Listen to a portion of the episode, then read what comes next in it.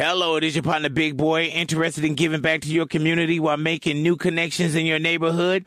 Introducing Neighbor to Neighbor, a California volunteers network that empowers you to take action, contribute to local needs, and be a part of something bigger than yourself.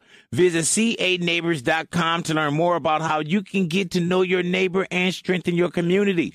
Neighbor to Neighbor, it takes a neighborhood. Hello. Tecnología, innovación, avances, descripción, términos, aplicación, uso. Todo lo que se inventó o está por inventarse está en la nube. Aquí comienza la nube. Tecnología e innovación en el lenguaje que todos entienden. Con Juanita Kremer y Andrés Murcia. Hola, buenas noches, bienvenidos a esta edición de la nube. ¿Cómo está? ¿Cómo anochece de sonriente? Parece que tuvo un día fantástico. Un día inmejorable, igual que esperamos haya eh, sido para todos ustedes, que espero no se les haya descargado el celular o el computador en un momento crítico, porque eso pues suele pasar y daña el día. Sí, pero cuéntame cómo le fue hoy. Bueno, bien, fabuloso. Mejor que a los eh, um, a los técnicos de equipos colombianos a los cuales. Ay, no, no eh, hablemos de fútbol, por favor. No. Ah, bueno. No, no, no, no. no O sea, te- quiero decir, eh, en medio de la cualquier circunstancia, a otro tuvo que haber leído peor. Ah, no, eso sí, créame. Y hay uno que sabe menos, y hay uno que tiene menos plata, y al menos tenemos trabajo. Por ahora. Es lo más importante.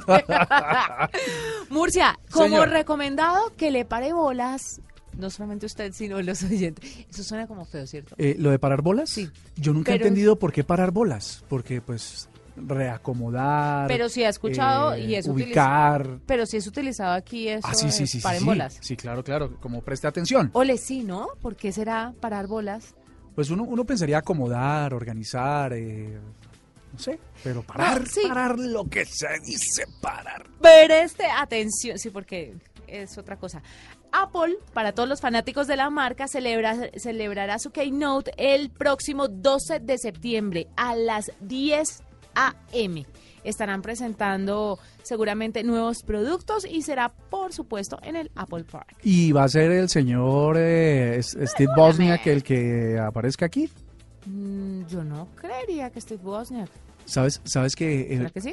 ustedes ya se vieron la película Jobs? Eh, oyentes, arroba la nube blue, cuéntenos. Pero Imagínate, ¿cuántas? Porque es que hay varias. eh, la que hizo, déjame ver, ay, se me olvida el nombre del actor, Ah, con la del el- uno que se ganó un Oscar, si no estoy mal. Con él, con él. Imagínate que el otro día estaba, estaba en un sitio esperando eh, atención y apareció, quiere ver esta película y la vi.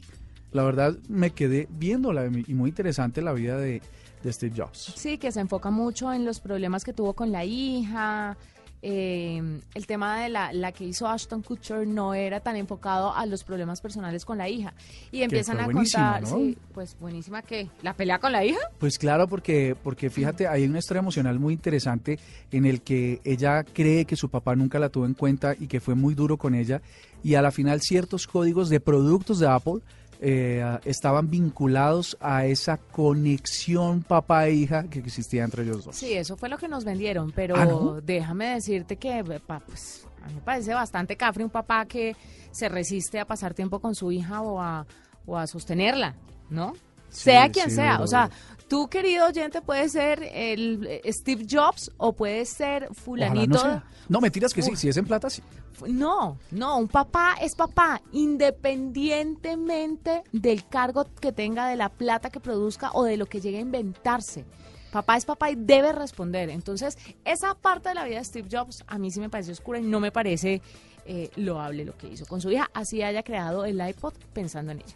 Michael Fassbender es Sí. el nombre del actor que interpretó esta versión que yo me vi y la verdad es que lo recuerdo porque como hoy va a ser este keynote que hablas de Apple, siempre él se preparaba con mucha angustia porque tenía, él creía que tenía que ser el evento del año, que nada más podría captar la atención del mundo que sus keynotes y la verdad es que, pues sí, ¿no? Cuando presentó el iPhone por primera vez y, y el iPad y este tipo de cosas, pues revolucionario. Pues estos eh, keynotes por lo general se pueden ver a través de internet en tiempo real. Entonces nosotros estaremos, porque no estamos invitados por supuesto, eh, estaremos pendientes el 12 de septiembre muy aquí enfrente del computador para ver qué es lo que presentará Apple para este nuevo año que se viene. Mientras que hacemos globos y echamos globos con la presentación de Apple, nos vamos con los titulares de las noticias más importantes en materia de tecnología aquí en la nube. En la nube, titulares. Un ingeniero informático de 23 años sería la cabeza detrás del robo de datos de cientos de tarjetas bancarias en Chile. De acuerdo con las autoridades de ese país, gracias a sus conocimientos, el joven logró detectar una vulnerabilidad que explotó para extraer números de series de tarjetas que luego vinculó con los RUN y nombres de personas para crear una base de datos que difundió por Twitter. Facebook estrenó hoy a nivel mundial su plataforma de videos Watch, que llevaba más de un año activa en Estados Unidos, pero no así en el resto del mundo. La nueva herramienta estará inicialmente disponible para Android, luego se introducirá en iOS y en un futuro la idea es incluirla, por supuesto, en los televisores. Instagram trabaja en nuevas funciones. Una de ellas estaría pensada exclusivamente para estudiantes. La idea es conectar a los usuarios con compañeros de la misma universidad para poder enviar mensajes directos sin necesidad de seguir la cuenta.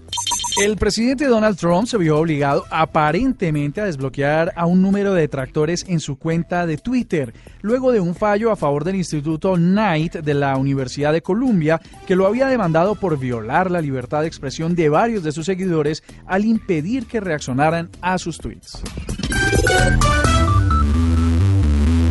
En la nube, lo que está pasando.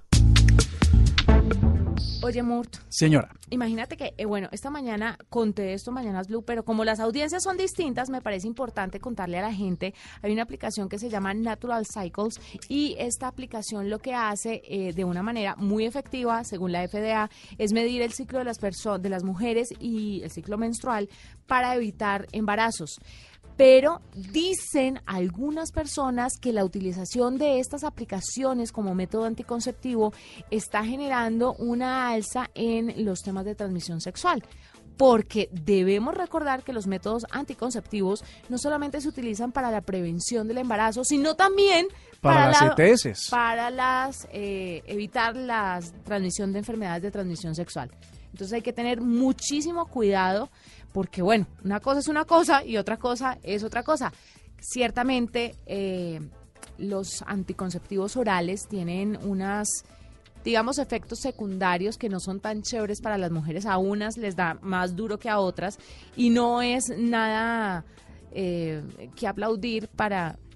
Nada que aplaudir, no y no es nada chévere sufrir de estos efectos secundarios y es más, la aplicación tiene, según los expertos e investigadores, un efecto de efectividad mucho más alto que la píldora, pero sin duda alguna el condón es la, el método anticonceptivo número uno en el mundo y no hay que dejar de utilizarlo. Bueno, yo aquí tengo una, yo desconociendo porque obviamente nunca me ha llegado el periodo. Em, dicen los que saben que, eh, ay, claro, no, nunca le, no, bueno. Eh, dicen los que saben que el método este de... El ritmo. El ritmo. Es lo mismo que en teoría es, esta aplicación. Es muy peligroso porque eso no, eso, el grado de efectividad es menor del 50%. Y si la gente entra con la excusa de que es la tecnología la que va a poder llevar las cuentas de ese ritmo, porque uno dice, ay, ¿Fue ayer o fue antes de ayer? ¿Fue el 1 o fue el 2? Bueno, digamos que fue el 2, entonces, y hace unas cuentas. Lo que podría es precisar la tecnología, los días y las horas incluso, pero no la la medición del riesgo basado en el ritmo. Pero es que además le voy a decir una cosa, que esto es lo que no tengo tiempo de contar en las mañanas, pues porque el tiempo es muy corto, pero es que el ritmo Em, o la exactitud del ciclo menstrual de las mujeres no se puede medir de esta manera, ni con el método del ritmo tradicional, ni con las aplicaciones, porque existen muchas variables en el ciclo menstrual. Si usted está pasando por una situación complicada, eh, le cambia el, ciclo menstrual. Si usted está bajo mucho estrés, le cambia el tema hormonal. Cualquier cosa puede incidir en el ciclo menstrual de las mujeres y en el tema hormonal. Entonces, tiene que ser uno muy rigurosa y muy pegada a la aplicación para estar incluyendo todo este tipo de información constantemente y aún así sigue sin ser totalmente efectivo. Entonces, eso es mejor, aunque con efectos adversos, la pastillita que uno sabe que químicamente pues inhibe. O la inyección o qué sé yo, tanta cosa, pero... Igual, igual, así usted tome pastillas, se ponga inyección o se ponga parches, eso no es 100% efectivo. Yo sí tengo, y la verdad es que tengo que decirlo, aquí en Radio Nacional, eh, un método eficaz para eh, evitar los embarazos no deseados y las enfermedades de transmisión Y lo sexual. lleva practicando desde hace mucho, ¿no? No tener sexo. Se llama abstinencia y eso está más comprobado que un... O sea, eso, después de eso no hay es nada. Ah, no, eso sí, vea. Pero mejor dicho, ingeniería nuclear y eso. Así es. Arroba la nube blue. Arroba blue radio com. Síguenos en Twitter y conéctate con la información de la nube. Pues Murcia, mire, tenemos a Hernando José Hernández Leal. Él es un profesional que logró fusionar la ingeniería química con la optometría para desarrollar inventos como un simulador 10 veces más grande que el ojo normal.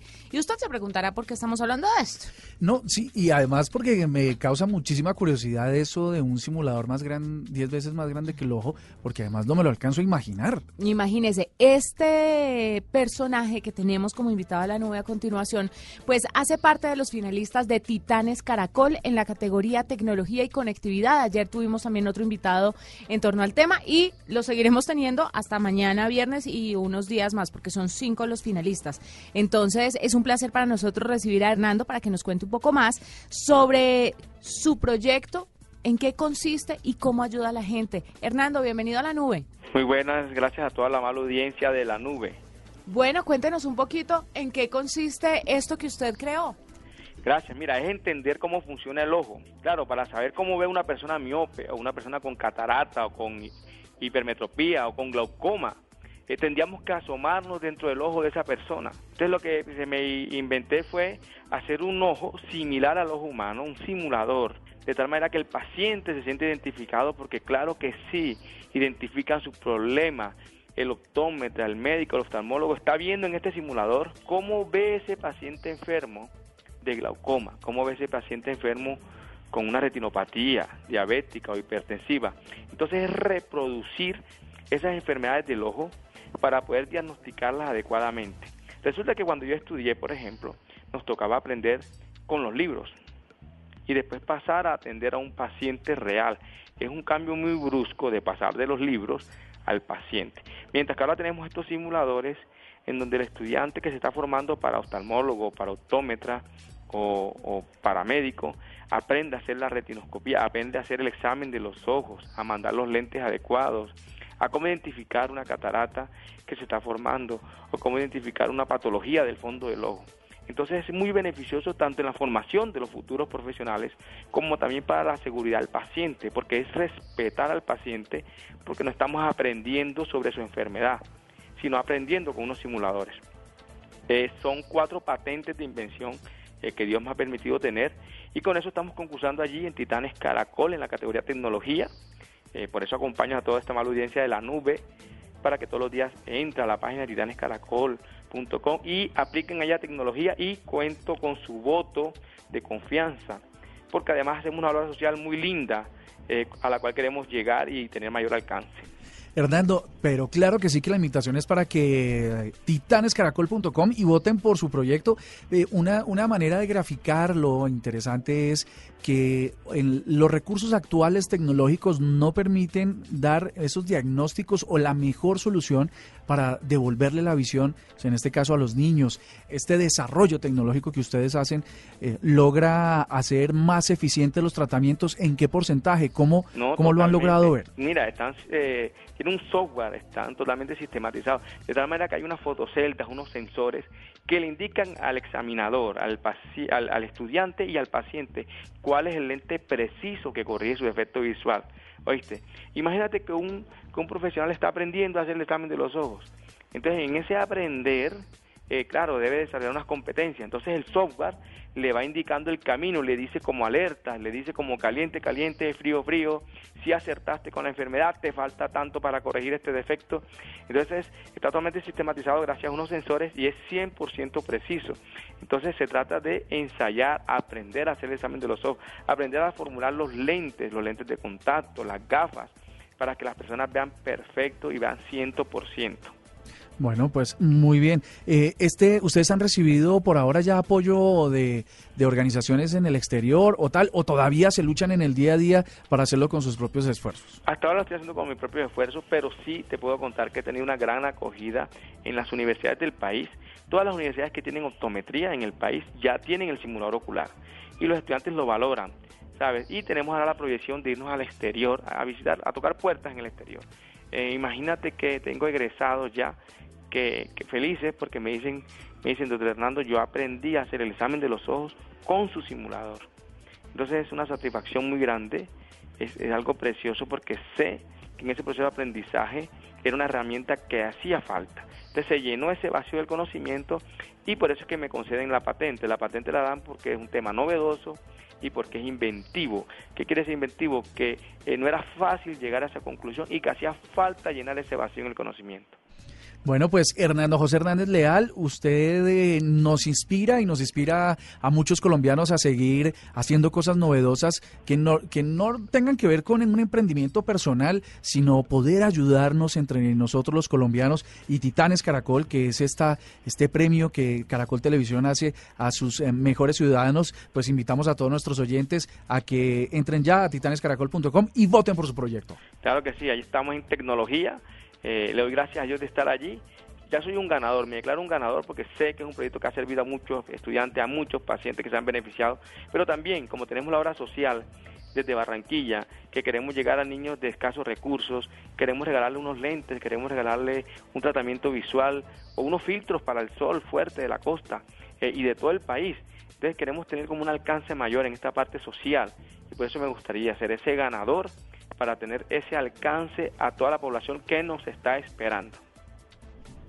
Bueno, listo, Hernando, muchísimas gracias y, éxitos en, en, las votaciones. Ojalá, ojalá lidere ahí.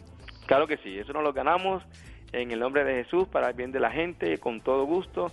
Eh, de hecho, los finalistas todos ya somos unos ganadores, pero contamos con el apoyo de todas estas personas, estudiantes de la nube, que entren todos los días allí con su correo y con su contraseña, TIN de Dan Tecnología Hernando Hernández, y nos ganamos Titanes Caracol 2018, tecnología. Pues Hernando, mucha suerte, felicitaciones además ya por estar entre los finalistas, que es un logro grandísimo, y estaremos atentos a todos los desarrollos que se vengan en un futuro, pero también obviamente el resultado de Titanes Caracol.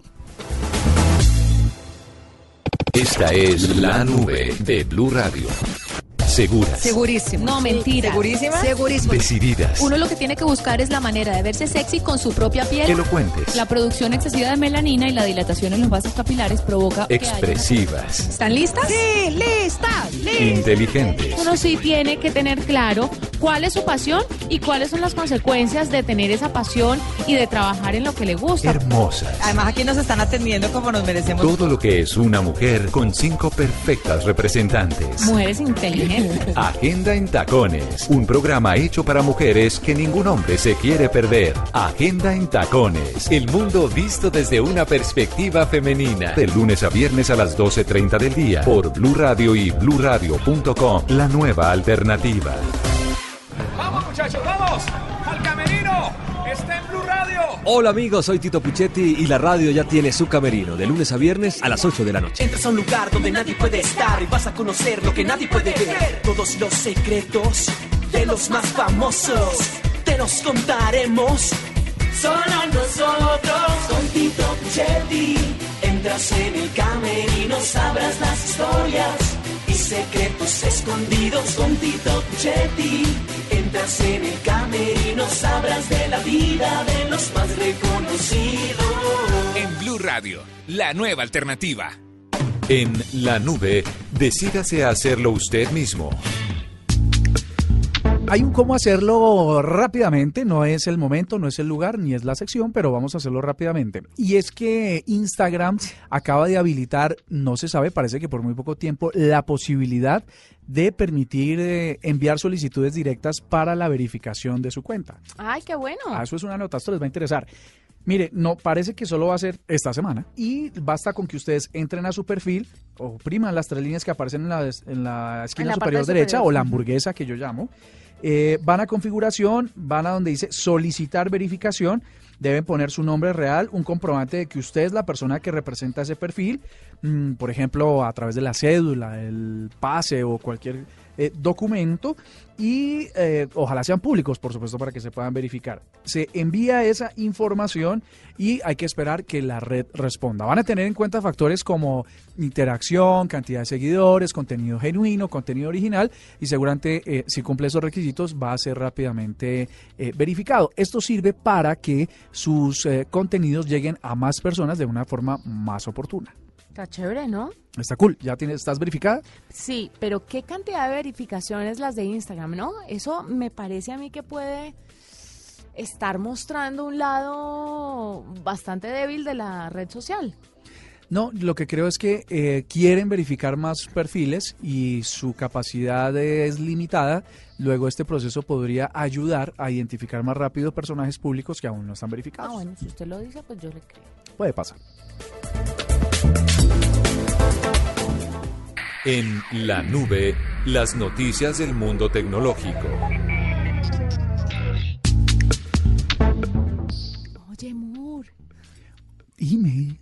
¿Sabías que en el marco de la IFA, que esto se lleva a cabo en Alemania, que es una feria de tecnología muy importante, los de Google confirmaron que a partir de hoy el Google Assistant ya pueden tener dos idiomas diferentes pero de forma simultánea. No me lo digas. Pues te lo estoy diciendo. Pues gracias por decirlo, porque sería la primera vez yo la verdad no conozco otro, otro, otra aplicación, otra herramienta que uno le pueda hablar en dos idiomas y se lo reconozca. Normalmente lo que uno tiene que hacer, inclusive de una manera bastante pesadilla, eh, por ejemplo cuando uno está escribiendo mensajes en español y luego los escribe en inglés, debe cambiar el idioma del teclado. Eso es un, eso es, eso es, yo no es, nunca he dado a luz, pero eso viene siendo como un parto, más o menos. No, créeme que no es como un parto, pero sí puedo decirte que hay muchos textos, por ejemplo, que vienen inglés y español y entonces no traducen o, el inglés o no traduce el español, entonces es bastante complejo. Pero usted sabe que para los asistentes virtuales el tema del idioma es el talón de Aquiles. Es por supuesto el talón de Aquiles porque normalmente... De Aquiles. ¿Y qué dije yo? Aquiles. ¿Y cómo es? Aquiles. ¿Y qué es? No, mentira. Eh, resulta que... Eh, cuando tú le hablas a tu teléfono, estás muy próximo al micrófono. Luego, la posibilidad de que él entienda tu mal pronunciación o la mía, que es fatal, eh, es más alta. O sea, te puede entender. Pero en los eh, asistentes o en los Google Home o en los eh, dispositivos estos para la casa, pues uno le habla desde lejos. La pronunciación debe ser perfecta, la vocalización tiene que ser perfecta para que lo entienda. Sí, es bastante complejo. Mire, los usuarios podrían realizar peticiones intercambiando dos lenguas distintas sin la necesidad de acudir a la configuración para poder seleccionar el idioma deseado. Podrá además verificar el idioma de su pregunta y en base a esto se ofrecerá una respuesta en el mismo lenguaje. Es importante mencionar que por ahora puede utilizar esta característica únicamente en seis lenguas. Español, inglés, alemán, francés, italiano y japonés. Por supuesto, Google prometió que en los próximos meses se, se agregará soporte para más idiomas, pero por ahora con esos seis idiomas creo que nos defendemos. No, sobrado. Qué chévere, qué chévere que un día uno simplemente vaya hablando y los dispositivos reconozcan en tiempo real y de forma automática cómo le estamos hablando. Pero el tema de la mezcla de lenguas no le parece un poco una pérdida de identidad?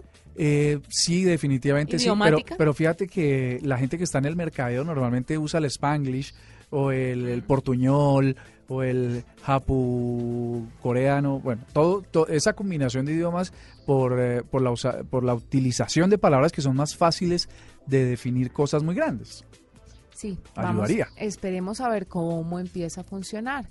Estos asistentes de Google todavía, eh, por ejemplo, el, el, el baflecito, baflecito no, ¿cómo se dice? El coso. El home. El Google Home. El Google Home no se consigue aquí, ¿cierto? Hay que mandarlo traer.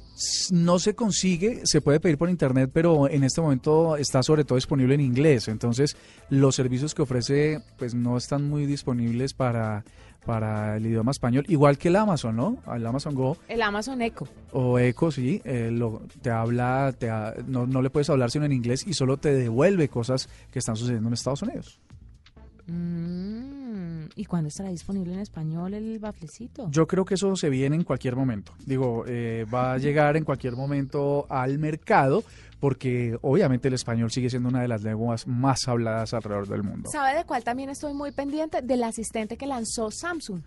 Me dijeron. El Galaxy Home, que todo el mundo lo está esperando, dice que tal vez malas lenguas, que llegaría por allá en el año 2020, pero tal vez hagan un esfuerzo y chancleten y lo lancen un poquito antes. Bueno, yo esperaría que sí, porque es que eh, los estudios más recientes de Research Media en Estados Unidos dicen que la gente se está subiendo muy velozmente a los asistentes um, personal, eh, los asistentes de casa, como el el Amazon um, Echo, como Alexa, como Google Home y todos los demás. Pues, Galaxy Home. Y Galaxy Home.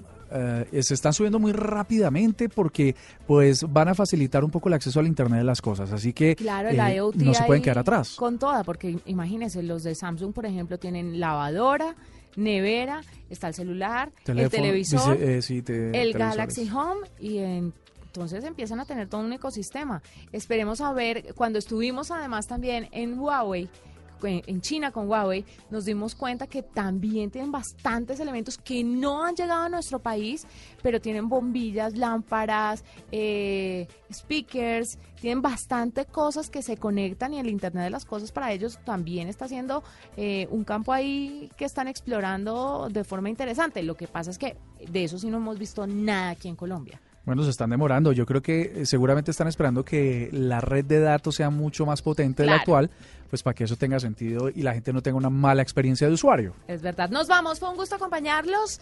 Eh, mañana nos encontramos con más tecnología e innovación. Mañana viernes musical aquí en la nube. No, tecnología e innovación en el lenguaje que todos Eso, entendemos. eso, eso. Chao. Mañana nos vemos. Chao.